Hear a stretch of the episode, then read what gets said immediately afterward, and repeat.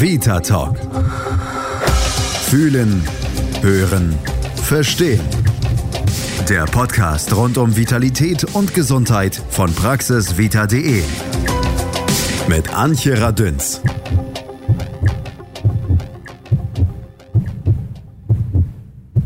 Äußere Schönheit kommt von innen. Die Benediktinerin Hildegard von Bermersheim zu Alzey, uns viel besser bekannt als Hildegard von Bingen, verbreitete diese Weisheit bereits im 12. Jahrhundert und verwies damit auf den Zusammenhang zwischen seelischem Wohlbefinden und körperlichem Wohlsein.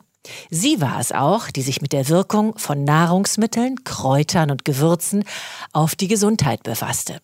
Paracelsus setzte zu Beginn des 16. Jahrhunderts einen drauf und verfasste eine erste umfassende Beschreibung und Analyse von vielen als Heilpflanzen genutzten Pflanzen. So sollten zum Beispiel herzförmige Blüten gegen Herzkrankheiten, höckerige Wurzeln gegen die Geschwülste des Aussatzes und stachelige Disteln gegen Stechen in der Brust wirken. Etwas genauer wurde es ab 1931 durch Rudolf Fritz Weiß. Der Professor für Phytotherapie gilt als der Begründer der wissenschaftlichen Pflanzenheilkunde. In etlichen Aufzeichnungen ist dieses über Jahrzehnte gesammelte Wissen festgehalten und dient bis heute der Wissenschaft und jedem, der sich mit der Heilkraft aus der Natur beschäftigt. Phytopharmaka und Phytotherapie, wie sie seit Beginn des 19. Jahrhunderts unter anderem durch den französischen Arzt Henri Leclerc benannt werden, erleben geradezu einen Boom. Diese im wahrsten Sinne des Wortes Blütezeit der Pflanzenheilkunde erlebt auch die von ihren Fans liebevoll genannte Kräuterhexe Annegret Ebel, die ihr Großmutterwissen um Weizenpackung, Quarkwickel, Körnerkissen und zig Teevariationen aus heimischen Kräutern liebevoll hegt und gerne weitergibt. Aufgewachsen ist Annegret Ebel in der ersten klösterlichen Besiedlung des Nordharzes, dem beschaulichen Ort Stötterlingen. Dort hat schon Annegrets Oma mit der Schürze um den Bauch im Garten Pflanzen gezüchtet, gehegt und vor allem Kräuter gezupft.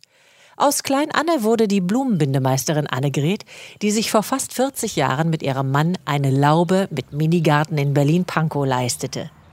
Wie in der Natur auch, wuchs Laube und Garten mit jedem Kind und es wächst heute so ziemlich alles, was Berliner Erde hergibt zauberhafter und wunderschöner Erlebnisgarten ist ihr Bullabü mitten in der Stadt und durch den hat sie mich geführt, immer mit ihrer eigenen Großmama im Ohr.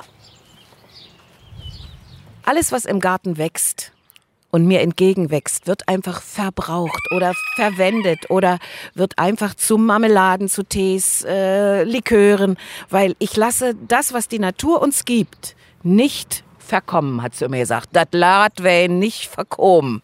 Und so geht's mir heute noch. Du hast uns eingeladen, jetzt durch deinen Garten zu gehen und zu schauen, was kann man tatsächlich jetzt schon sehen, was kann man als Heilpflanze verwenden, was wird gerne verwandt und was sind so die typischen Dinge. Also ganz wichtig ist jetzt gerade im frühesten, frühesten Frühjahr einfach die Brennnessel davon einen Tee gemacht. Das entschlackt den Körper. All diese Schlacken, die sich im Winter bilden, weil wir nicht an die Sonne kommen, weil wir mit der Ernährung etwas vitaminarm sind, wie auch immer. Alles, was sich so angesammelt hat, wird schön abgeführt, wenn wir einen Brennnesseltee. Für mich gehört auch Brennnessel, Minze, und der Holunder sind meine drei wichtigsten Kräuter. Und es ist nichts Aufregendes dabei.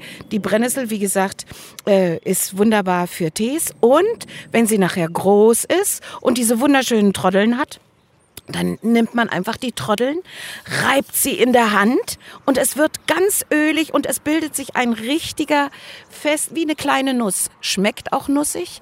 Ich sage immer, wenn ich Brennnessel habe und eine Quelle habe, würde ich nicht verhungern, weil dieses Brennnesselöl, was sich in den Troddeln bildet, ist so nährend. Es ist ein nährendes Kraut. Es ist perfekt. Nun haben wir ja alle ein bisschen Angst davor, dass die Brennnesseln uns brennen. Die Was brennen machst du denn dagegen? Die brennen nicht. Man beherzt zufassen, abreißen. Ich rede nur von den Troddeln, die, die Blütentroddeln. Tagchen, Herr Nachbar. Nur von den äh, Blütentroddeln. Die ganz vorsichtig und dann in der Hand, da brennt nichts. Ich verspreche es.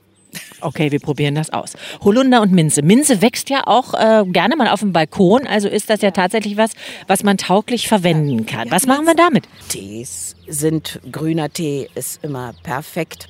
Äh, für, für auch belebend, äh, wenn, wenn man im Sommer Durst hat oder so. Aber mein Geheimtipp ist natürlich der Minzlikör. Den setzt man schön hochprozentig, setzt man an, lässt ihn eine Weile stehen. Er wird wunderschön grün. Und dann heißt es in dem Rezept meiner Großmutter, und nun verdünne man mit Schnaps.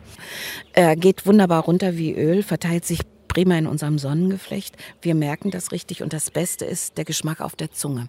Da gehen alle Synapsen auf. Belebt unterhalte ich es mit ähm, Hildegard von Bingen, die gesagt hat, es gibt eine Kraft aus der Unendlichkeit und diese ist grün. Das ist das Credo eigentlich meines ganzen Kräuterhexen, Anführungsstriche, Daseins. Ähm, weil alles, was nach Hildegard kam, waren oft nur Abschreiber. Und das, was wir jetzt als große Sensation, die haben einfach nur die Hildegard gut gelesen. das muss man auch können. Was finden wir denn von Hildegard noch in deinem Garten? Eigentlich alles. Der Holunder gehört dazu. Eigentlich ist das, man sagt ja keine Unkräuter mehr oder Heilkräuter mehr, man, es ist einfach ein Kraut. Und gegen alles ist ein Kraut gewachsen. Und das Wichtigste äh, ist eigentlich auch für alle Gartenliebhaber, denkt immer dran, das, was freiwillig und gern in eurem Garten an Kräutern, an Blumen, an was auch immer wächst, braucht euer Körper. Ich brauche zum Beispiel Beinwell für meine immer dicken, geschwollenen Beine. Also wächst bei mir Beinwell. Ich habe ihn nie gepflanzt. Er ist da.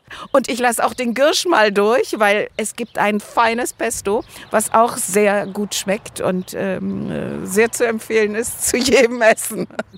Nun hast du ja selber viele Kinder, hast viele Ziehkinder, hast viel mit Kindern zu tun gehabt. Ja. Also irgendwann ist auch die Kräuterhexe so entstanden wahrscheinlich, dass sie dich irgendwann mal so genannt haben. Ja. Aber wenn ja. die krank waren, dann hast du doch garantiert auch immer gesagt, Moment mal, da habe ich noch im Garten dieses oder jenes. Was hast du da genommen? Sag mal so für die typischen Kinderkrankheiten oder was, was kann man aus deinem Garten benutzen? So ein Satz wie, ich mach dir mal einen guten Tee. Oder die berühmte Hühnerbrühe, zum Beispiel den Salbeitee, den sie, wenn sie Halsschmerzen hatten, nicht gern getrunken haben. Wie kriegst du den hin, dass sie den trinken? Was? Der schmeckt äh, nach Honig ja, und, und alles sowas nicht. Oder ich habe auch mal, es gab mal eine Zeit, da habe ich Salbei-Bonbons gemacht, aber das ist so eine Schmiererei. Die gibt es jetzt besser zu kaufen. Aber äh, das sind einfach alles so Dinge, die die, die machst du intuitiv. Und wenn du durch den Garten gehst und sagst, ach, der ist ja schon so weit, ach, die Holunderfrüchte, die kochst du jetzt auf. Das ist ganz wichtig, die schwarzen Holunderfrüchte nur gekocht. Sie senken mehr das Fieber als zum Beispiel der rote Saft von Sauerkirschen. Das macht er ja auch. Ne? Man sagt immer, und äh, Holunderbeersaft oder Fliederbeersaft, so wie ihn meine Mutter und meine Großmutter immer genannt haben, wenn der schön aufgekocht ist, wenn du dann ein Kind mit Fieber hast und Bettwärme und alles gut. Bauchschmerzen ist ja, glaube ich, auch was, was ja. Kinder ganz oft haben. Manchmal ja. berechtigt, manchmal weniger berechtigt, manchmal stecken ganz andere Dinge dahinter. Was ist bei Bauchweh aus deinem Garten hilfreich? Kümmel, Kümmel, Kümmel, der ist natürlich in meinem Gewürzregal. Aber eben einfach ein Fencheltee. Ich habe eine schöne Fenchelpflanze, die kommt immer wieder. Ich bete jedes Jahr, dass sie nicht erfriert. Dieses Jahr wird sie es auch wieder geschafft haben. Da hole ich mir an, an äh, Saat, was ich brauche. Ich lege ja das nicht darauf an, dass ich hier für alle Krankheiten dieser Welt etwas finde. Aber für die Not ist immer etwas da. Und wenn ich einfach nur sage, trink das und alles wird gut. Das ist die beste Medizin. Das hört sich unglaublich gut an. Und wenn ich das dann zu Hause tatsächlich alles aufbrühe oder koche, wo gucke ich denn dann nach? Gucke ich tatsächlich bei Hildegard nach im Internet, Hildegard. was die alten Rezepte es, sind? Es gibt so viel gute Literatur, richtig gute Literatur. Ähm, ich hatte ein kleines Büchlein aus der DDR, das hieß, damit du wieder gesund wirst. Und da gucke ich heute noch rein. Guckt mal in der Bibliothek, da 2,50 Meter nur Hausmittel und, und, und. Ich habe noch nichts Verkehrtes da drin gefunden. Und wichtig ist einfach nur, äh, ehe man mit Chemiekeulen anfängt, dass man wirklich auf die Kraft der Natur zurückgreift. Nun hast du, wie ich schon gesagt habe, viel mit Kindern hier in deinem tollen Garten zu tun, aber auch mit Eltern. Wer sind denn diejenigen, die mehr lernen? Die Eltern, die hierher kommen und so verschämt mal so gucken, was ihre Kinder machen oder die Kinder selbst? Reden wir über Kräuter oder reden wir über Kindererziehung? nee, Kräuter. Definitiv bleiben wir bei den Kräutern. Das andere ist ein anderes Feld. Das ist ein weites Feld. Also sagen wir mal so, sie kriegen einfach mit, dass wenn man Blätter reibt, im Wasser, dass das Wasser grün wird. Und so, so eine ganz simplen Sachen. Und dann brauchen sie Flaschen zum Abfüllen und dann spielen sie Apotheke oder da kommen die dollsten Dinger raus. Und sie merken einfach, mit den Pflanzen kann man schön spielen. Womit verblüffst du denn am meisten, wenn die Menschen hier durch deinen tollen Garten gehen, mal abgesehen davon, dass es so wunderschön ist und tatsächlich, wie du selber auch immer sagst, so ein bisschen à la Bullabü ist. Gibt es hier irgendwelche Pflanzen, wo die sagen, wow, habe ich doch nie gesehen? Also das kann man nicht sagen. Ich habe nichts so Außergewöhnliches, das, das kennen sie alles. Aber sie sind immer erstaunt, dass sie sagen, der Garten hört ja gar nicht auf, der ist ja so groß. Das ist meistens die, das Besondere, dass sie sagen, was, hier geht's ja noch weiter und hier geht's ja noch weiter. Aber es sind nur ein paar Quadratmeter, die sind einfach nur genutzt. An Pflanzen, mein Star ist hier mein Quittenbaum, der ist traumhaft. Oder meine Walnuss, die sich jedes Jahr wieder zu voller Schöne entfaltet. Äh, wichtig ist auch zum Beispiel die Eberesche, das ist der sogenannte Hexenbaum. Das ist auch zu meinem mein keltisches ähm, Baumzeichen ist das. Und den habe ich hier als Traumzauberbaum, die umschlingen sich und das ist der Wunschbaum. Und da kann man sich was wünschen und äh, da erlebe ich ganz viele ehrfürchtige Kinder und Eltern. Wenn es jetzt ins Frühjahr geht, du hast ja gesagt, jetzt geht es ja erst richtig los, auch in ja, deinem Garten fängt es ja. jetzt erst an zu sprießen.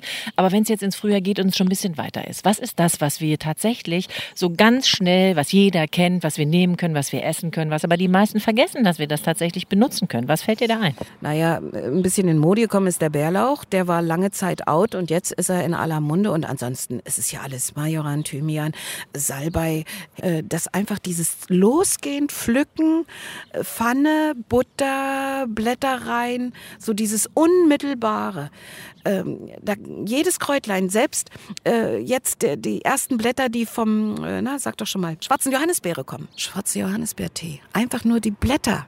Oder sie, sie mal in der Hand reiben und, und mal einen guten Duft und überhaupt alle Kräuter immer reiben, immer riechen, wie sie dann unsere Nasenwege oder alles wieder aufmachen und auch unsere Sinne wieder schärfen für wir leben. Und das ist es. Gibt es auch so kleine Helfer für den Alltag? Also wenn Kinder hinfallen, Schramme am Knie oder es ja, blutet ein kleines natürlich. bisschen. Gibt es irgendwas, was man schnell aus dem Garten nehmen kann, was man drauflegt oder wickeln kann? Breitwegerig, einfach ein großes Blatt drauf. Oder ähm, von äh, überhaupt jedes breite, große Blatt, es hat eine bestimmte Kühle. Nicht? Und der Klassiker sind ja Warzen. Ah, Wie behandelt Ja, na, das ist ja, Gott, jetzt fällt es mir gerade nicht ein. Dieses, also dieses Kräutlein, was es dafür gibt, dafür übernehme ich keine Garantie. Aber es sieht toll aus, wenn man den gelben äh, Saft drauf macht. Aber das Wichtigste ist, äh, dass man selber dran glaubt, dass es weggeht. Da gehört auch der äh, Löwenzahn dazu. Der hat so eine tolle Gerbsäure. Der bringt dir deine Magenprobleme alle wieder in Ordnung. Du musst natürlich da mal nicht nur ein Blatt essen, da isst du drei, vier. Und damit es nicht zu, zu Butterbrot dazu ist immer sehr angenehm.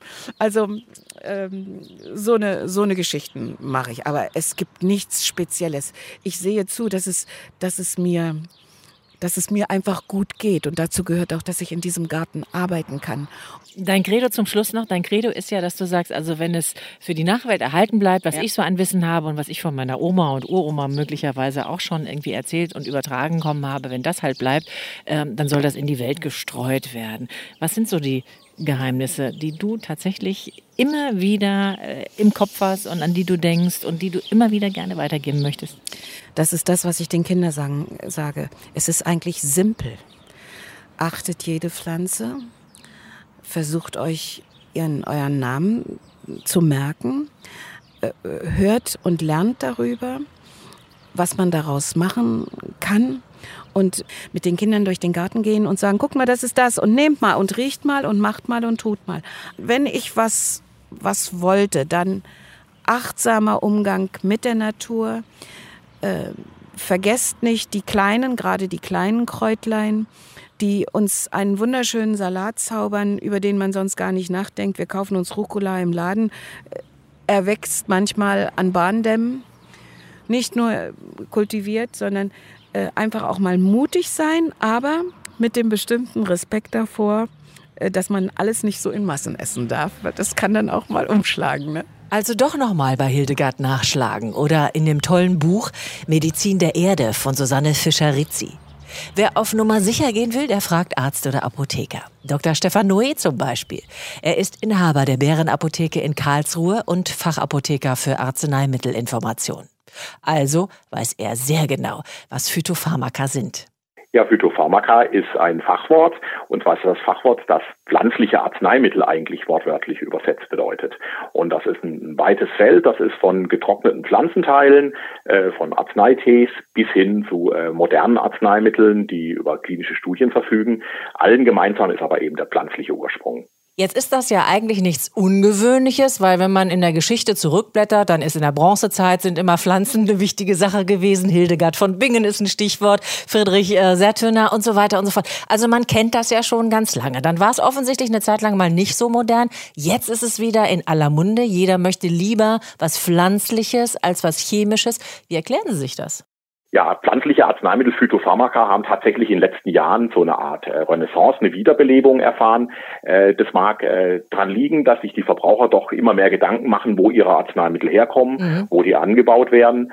Und äh, was aber wichtig ist, ist, äh, dass auch hinter Phytopharmaka, hinter pflanzlichen Arzneimitteln in den allermeisten Fällen auch äh, gute klinische Studien stehen mhm. und äh, die Wissenschaft bewiesen ist. Es ist also auch äh, diese Pflanzenextrakte, da wirken äh, definierte Inhaltsstoffe und äh, der Unterschied zum chemischen Arzneimittel ist aber, dass diese Pflanzen eben äh, kontrolliert angebaut werden und dann eben speziell aufbereitet werden. Wenn wir uns das jetzt vorstellen, dann denken wir, wir gehen jetzt einfach in den Garten oder bestenfalls machen Sie das als Apotheker und dann haben Sie so ein kleines Kräutergärtchen und da holen Sie sich alles und dann wird das einfach nur so ein bisschen aufgemischt und dann ist es das auch schon. Das ist ja ein bisschen komplizierter, Herr Noé. Erklären Sie es mal?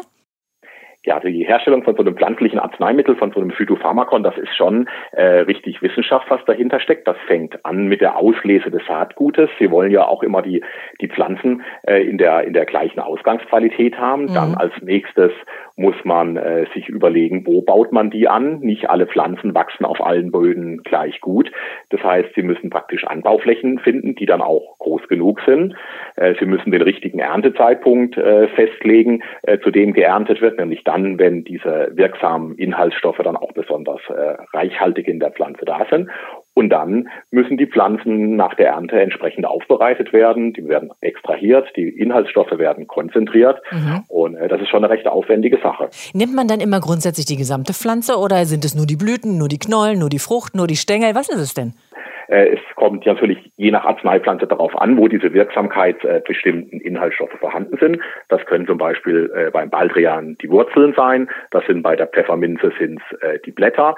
Ähm, das kommt also immer ganz drauf an, wo die Pflanze diese wirksamen Inhaltsstoffe speichert und ablagert und diese Pflanzenteile werden dann eben verwendet. Wenn man sich so ein bisschen einliest in das Thema Phytopharmaka, fällt definitiv also auf jeder dritten Seite das Wort Vielstoffgemisch. Was ist das nun wieder genau?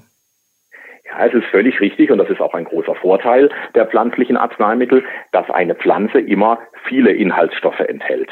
Und äh, für die Qualität des äh, pflanzlichen Arzneimittels äh, ist es auch wichtig, dass dieses Inhaltsstoffgemisch auch möglichst immer gleich äh, enthalten ist.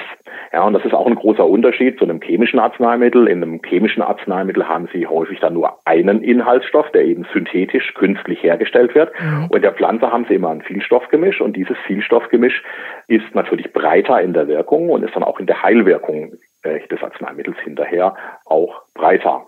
In der Wirksamkeit beziehungsweise in der Reinheit muss es ja auch irgendwelche Überprüfungen geben. Sie haben ja gesagt, es gibt zum einen Studien, aber es gibt ja sicherlich auch, wie für alle anderen Medikamente, auch Prüfungen durchs Bundesinstitut für Arzneimittel und Medizinprodukte.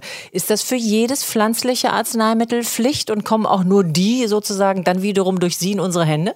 Ähm, pflanzliche Arzneimittel sind nach dem deutschen Zulassungsrecht zugelassene Arzneimittel.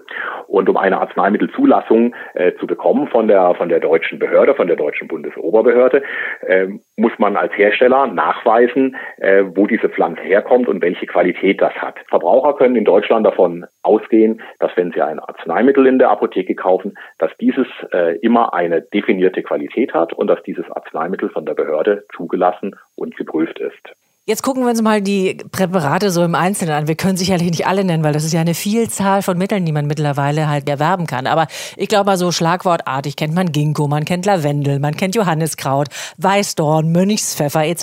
etc. Wir können uns jetzt auch nicht auf alle Anwendungsgebiete konzentrieren, aber nehmen wir doch mal so die gängigsten. Ich glaube, Erkältung und Magen-Darm. So empfehlen wir beispielsweise bei Magen-Darm-Beschwerden sehr gern Zubereitungen aus äh, Kümmel und aus Pfefferminze, weil es da zugelassene, gut bewiesen wirksame Arzneimittel gibt, die eben in dieser Indikation angewendet werden können. Ist tatsächlich irgendwann in den Köpfen einfach der Groschen gefallen, dass pflanzlich genauso gut hilft wie das chemische? Was können Sie beobachten in Ihrer Apotheke? Ähm, es gibt ähm, einige Indikationsgebiete, wo die pflanzlichen Arzneimittel eine, eine, starke Dominanz haben, weil sie einfach auch besser sind als die chemischen Arzneimittel. Ein Beispiel sind zum Beispiel die Magen-Darm-Präparate. Da ist vor einigen Jahren ein, ein chemischer Inhaltsstoff, das Metoclopramid, in Verruf gekommen, weil es eben starke Nebenwirkungen hat und weil es europaweit äh, zunächst zurückgezogen wurde und auch der Vertrieb eingeschränkt wurde. Mhm. Und wenn man dann eben schaut, was gibt es denn für Alternativen, äh, um solche Übelkeitsbeschwerden, um solche Magen- und Darmbeschwerden zu behandeln, hat man sich sehr schnell zum Beispiel wieder darauf besonnen, dass es ja pflanzliche Arzneimittel gibt, die da hervorragend funktionieren, aber ohne diese schädigen Nebenwirkungen. Und äh, das ist zum Beispiel auch in, in anderen Indikationsbereichen ist es auch der Fall. Wenn wir zum Beispiel über, über Gedächtnisprobleme nachdenken, dann ist es so, dass wir da in der Chemie gar nicht so arg viele Substanzen haben, die da therapeutisch eingesetzt werden können. Mhm. Und deswegen ist zum Beispiel der, der Ginkgo äh, ein, ein Standardpräparat, ein gut beforschtes Präparat, was eben bei Gedächtnisschwierigkeiten eingesetzt werden kann, weil es auch kaum was Alternatives Chemisches gibt. Das heißt also, man kann wirklich relativ bedenkenfrei, nicht nur für sich jetzt als Erwachsener, die ähm, Phytopharmaka anwenden, sondern man kann sie vor allen Dingen auch in die Hausapotheke packen und damit auch die gesamte Familie versorgen, wenn es denn notwendig ist? Nur weil ein Arzneimittel jetzt pflanzlich ist, heißt es nicht, dass es völlig ungefährlich ist. Mhm. Denn auch in pflanzlichen äh, Arzneimitteln wirken ja stark wirksame Inhaltsstoffe. Es kommt immer darauf an, ähm, äh, ob das Arzneimittel jetzt für Erwachsene oder für Kinder geeignet ist. Und dann müsste man da genau hinschauen, was denn im Beipackzettel steht oder was noch einfacher ist. Sie sprechen einfach mit Ihrem Apotheker darüber, äh, ob Sie das Arzneimittel jetzt auch bei Kindern anwenden wollen. Ähm, pflanzliche Arzneimittel werden sehr gerne angewendet bei Kindern. So ab sechs, sieben, zehn Jahren kann man gut zum Beispiel pflanzliche Arzneimittel bei Magen-Darm-Beschwerden anwenden. Ähm, wenn die Kinder viel kleiner sind, dann sollte man vielleicht auch noch mal kurz mit dem Kinderarzt drüber besprechen. Aber ansonsten ist der Apotheker da der richtige Ansprechpartner, wenn es darum geht, Arzneimittel für die Familienhausapotheke auszusuchen. Mhm. Jetzt fragt sich der eine oder andere Patient vielleicht, äh, Mensch, äh, wenn ich mir ein normales Rezept ausstellen lasse, wo ein normales Medikament draufsteht, dann habe ich eben dieses Rezept. Damit gehe ich in die Apotheke und dann äh, kann ich darauf vertrauen, dass das dann auch über die Krankenkasse mit abgerechnet wird. Bei den Phytopharmakern ist das nicht ganz so einfach. Das müssen wir meistens aus der eigenen Tasche bezahlen. Was ist da los? Warum hakt es da noch mit den Phytopharmaka? Ja, es ist leider in der, äh, in der gesundheitspolitischen Entscheidung vor einigen Jahren ein bisschen was schiefgelaufen. Und zwar hat man äh, in einer der anstehenden Sparrunden einfach mal entschieden, dass alle Arzneimittel, die nicht verschreibungspflichtig sind, dass die aus der Erstattungsfähigkeit rausfallen. Und das ist natürlich eine Entscheidung, die äh, ziemlich kritisch zu hinterfragen ist. Denn Arzneimittel sind ja deswegen verschreibungspflichtig oder nicht verschreibungspflichtig, weil sie ein höheres oder ein geringeres Risiko haben. Und man kann bei nicht verschreibungspflichtigen Arzneimitteln davon ausgehen, dass sie ein niedrigeres Risiko haben. Mhm. Das bedeutet aber nicht, dass diese nicht verschreibungspflichtigen Arzneimittel wirkungslos sind. Insofern war das äh, eine falsche Entscheidung und viele Experten sehen das auch so, dass man diese nicht verschreibungspflichtigen einfach von der Erstattungsfähigkeit ausgeschlossen hat. Aber es gibt in dem Zusammenhang gibt es auch gute Nachrichten.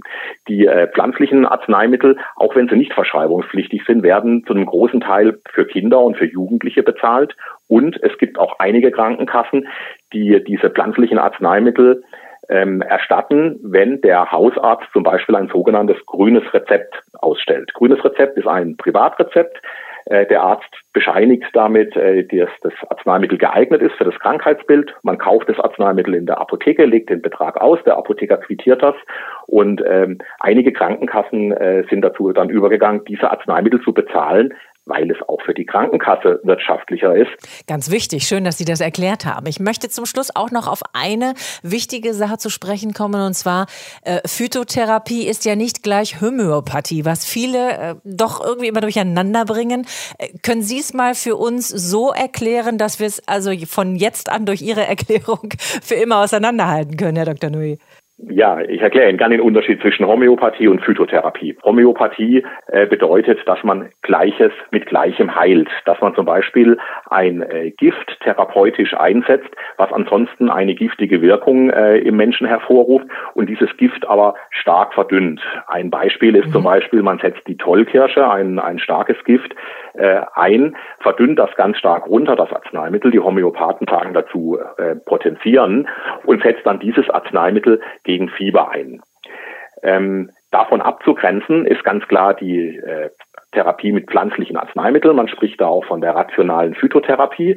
Rationale Phytotherapie ist Therapie mit Arzneimitteln, die pflanzliche Inhaltsstoffe haben. Mhm. Aber diese pflanzlichen Inhaltsstoffe, die ähm, sind messbar. Das heißt, das sind wie chemisch definierte Einzelbestandteile in der Pflanze. Und aus diesen Pflanzen werden dann Phytopharmaka gebildet. Der Unterschied bezüglich der Wirksamkeitsbelege ist, dass Phytopharmaka ein Zulassungsverfahren durchlaufen und damit eine geprüfte Wirksamkeit und Verträglichkeit haben. Homöopathische Arzneimittel auf der anderen Seite werden nur registriert. Mhm. Das heißt, sie sind aufgrund von äh, Tradition und äh, langjähriger Anwendung im Handel. Das ist ein großer Unterschied. Es gibt zwischen Homöopathika und Phytopharmaka auch Grenzbereiche. Es gibt durchaus ähm, homöopathische Mittel, die in geringer Potenzierung, also in geringer Verdünnung eingesetzt werden und dann auch eine stoffliche Wirkung haben. Das heißt, es gibt einen Übergangsbereich zwischen Phytopharmaka und Homöopathika. Wer sich da genau schlau machen möchte, sollte seinen Apotheker drauf ansprechen. Der kann ihm das dann äh, auch immer erklären und auch dann zeigen, welches Arzneimittel für ihn geeignet ist. Mhm. Vielen Dank. Das fand ich jetzt eine tolle Erklärung, so dass es wirklich ganz leicht im Kopf bleibt und ich glaube, ganz vielen jetzt geholfen hat, diese beiden Dinge auseinanderzuhalten. Wie machen Sie es denn, Herr Noé, bei sich und Ihrer Familie? Äh, geht das eher in Richtung Pflanzen und selber eigener Kräutergarten oder Kräuterbalkon oder wie muss ich mir das bei Ihnen vorstellen, wenn es um Medikation geht? Für, für mich und meine, meine ähm, Familie verwenden wir ganz klar diese pflanzlichen Arzneimittel, also Phytopharmaka. Äh, natürlich ist auch schön auf dem, auf dem Balkon oder in der äh, Kräuterspirale im Garten äh, da ein paar duftende Kräuter zu haben, aber das ist eigentlich mehr, damit wir uns daran erfreuen und dass die Bienen da auch ihren Nektar holen können. Wenn es um Medizin geht, dann greife ich doch auf die äh, Phytopharmaka aus der Apotheke zurück. Und da gibt's ziemlich viel Auswahl. In der Karlsruher Bärenapotheke von Dr. Stefan Noé sind wir immer gut beraten. Vom Adoniskraut bei leichter Herzmuskelinsuffizienz über Flohsamen zum Abführen, Lavendel mit beruhigender und entblähender Wirkung bis hin zur schleimlösenden Zypresse finden wir in gut sortierten Apotheken garantiert das pflanzliche Präparat, das uns hilft. Ich gönne mir jetzt einen frisch aufgebrühten Pfefferminztee, damit Bakterien erst gar keine Chance haben und weil er lecker schmeckt. Lust auf mehr? Immer mittwochs gibt's einen neuen Vita Talk auf praxisvita.de. Empfehlungen an Freunde, Sternchen auf iTunes oder Mails von Ihnen erfreuen uns sehr. Themenwünsche oder Fragen erreichen uns unter podcast.praxisvita.de. Schließen wir mit Hildegard von Bingen. Die ganze Natur sollte dem Menschen zur Verfügung stehen, auf dass er mit ihr wirke, weil ja der Mensch ohne sie weder leben noch bestehen kann. Ich bin Antje Radüns. Passen Sie gut auf sich auf. Vita Talk. Fühlen, hören, verstehen. Der Podcast rund um Vitalität und Gesundheit von praxisvita.de. Ihr habt Fragen oder kennt vielleicht einen interessanten Krankheitsfall? Dann mailt uns an podcast.praxisvita.de.